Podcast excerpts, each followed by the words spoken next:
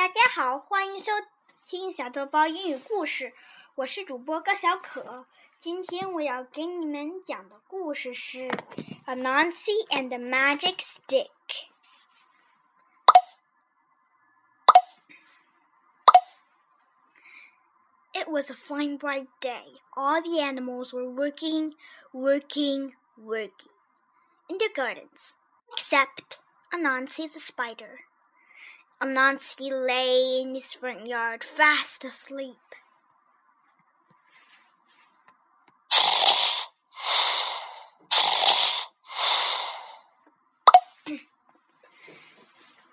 Warthog, lion, and zebra came walking by. Look at Anansi, he is so lazy, says the zebra. His house is falling apart. His yard is full of trash. He wouldn't get out of bed if his house caught fire. Anansi is so lazy he falls asleep standing up, says lion. He's so lazy moth grow on his head. Warthog added. The noisy laughter woke Anansi. Be quiet, I am not a lazy at all. I am thinking. My mind is working hard. Anansi tapped his forehead. The animals laughed even harder. Anansi walked away. I don't have to listen to you. I'll find another place to sleep. I mean, think.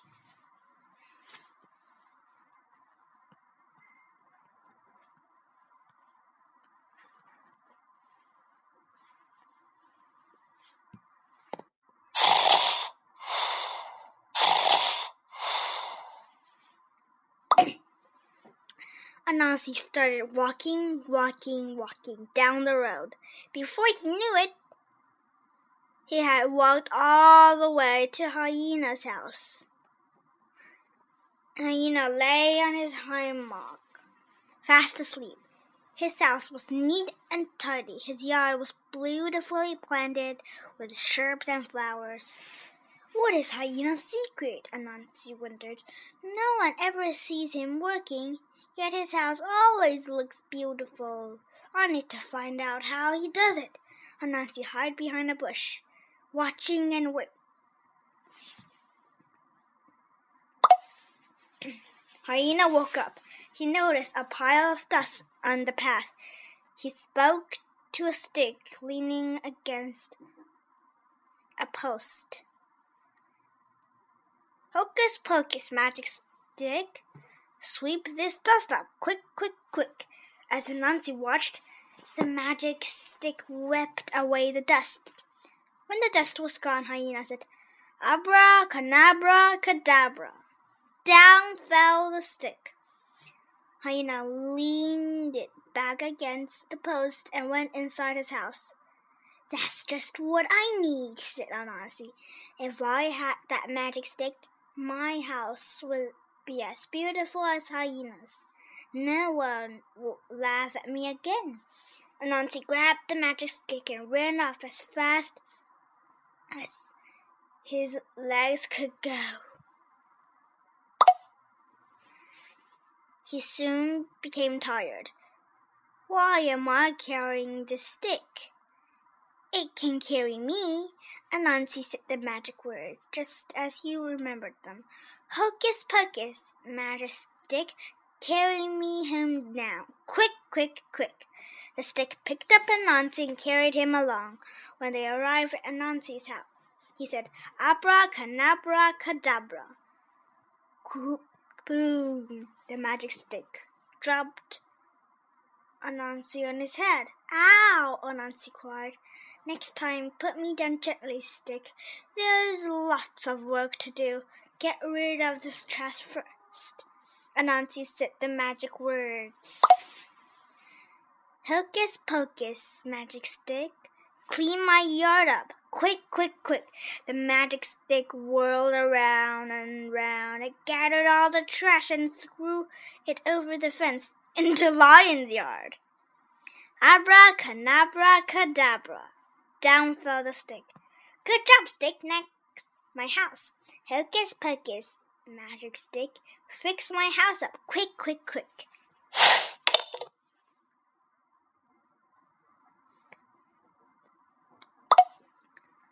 The magic stick rolled round and round.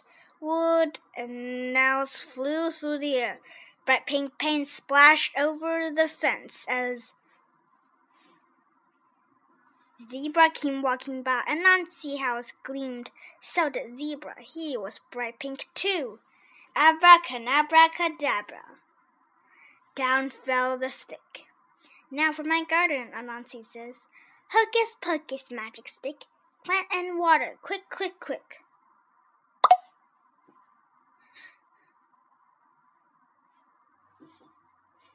The magic stick whirled round and round. It dug up the dirt, throwing the weeds into Warthog's tomato patch.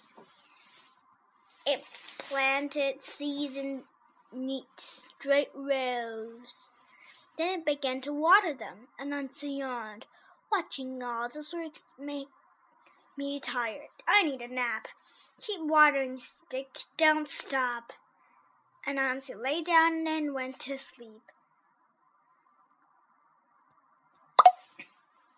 The magic stick kept watering, watering, watering. The vegetables grew bigger, bigger, bigger. The water flowed across Anansi's yard and out the gate. Then a flood. Then a mighty river. Help! the animals cried.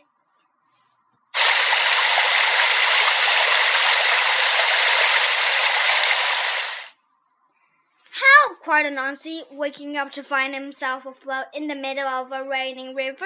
He tried to make the water stop, but he couldn't remember the magic words. Canabra, catabra, cadabra, calabra, kazabra, kavabra, kajabra, kamabra, kapabra. Nothing happened. The water kept floating. Help! cried Anansi. Hyena came drifting by. Hello, Anansi, he says. It's a nice day to be on the water. By the way, I'm looking for a magic stick. Have you seen it? A funny looking stick just came floating by. Anansi said, I can't see it now. It must be underwater. I think crocodile ate it. Or else he's using it as a toothpick. I better get it back before he breaks it. Hyena leaned over the water and said, Hocus pocus, magic stick. No more magic. End of trick. Abracadabra cadabra. The river stopped floating, leaving behind a wide lake. What are you going to do about this lake? the animals asked. There's nothing.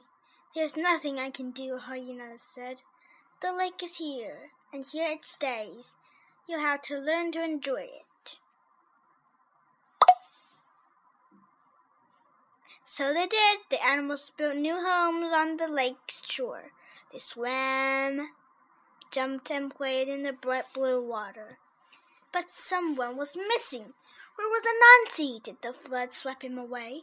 Did he tumble over a waterfall?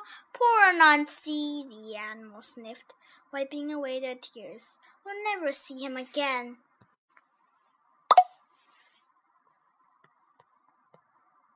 They were wrong.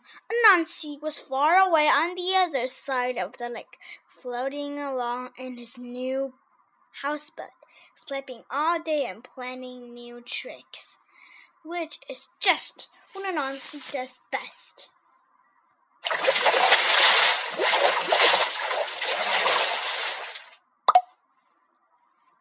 好了，今天的故事讲完了，谢谢大家收听，再见。